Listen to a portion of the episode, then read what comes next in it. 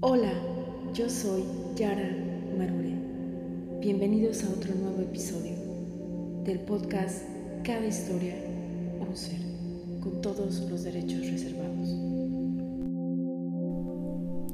Hola, mis almas hermosas.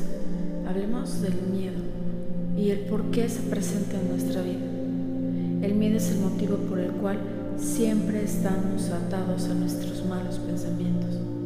Con el miedo no sabemos qué hacer ni cómo actuar. El miedo siempre se presenta a toda hora cuando vives queriendo saber más de lo que no necesitas saber y vivir. Te alejas del presente para estar pensando en el futuro y queriendo obtener más y más y vives aferrado a tus miedos constantemente cuando te alejas de la realidad que tienes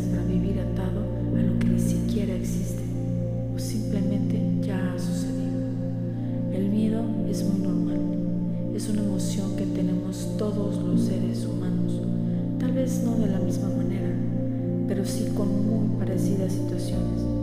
Y debemos ser conscientes a la hora de aceptar que vivimos con miedos. Desgraciadamente, todos los seres humanos constantemente piensan en todo instante en sus miedos y en todos los fracasos y jamás se ponen a pensar que la mente es poderosa y que lo que piensan lo atraen. Así que si vives con miedos constantemente, ahora es de comprender el por qué vives con esa emoción.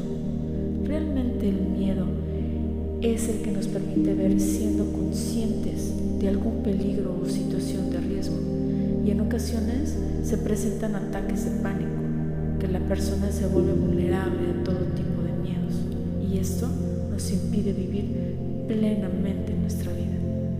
Pero ¿cómo superar tus miedos cuando vives atormentado en cada decisión que haces? Es muy difícil decirte, quédate sin miedos. Tal vez los miedos viven constantemente con cada uno de nosotros, solo que debemos aprender a reconocerlos, manejarlos y no permitir nos paralice la vida. La forma más real de enfrentar los miedos es aceptarlos y no luchar contra ellos, sino siendo capaces de salir adelante en la vida y tomar las mejores decisiones para nuestra vida.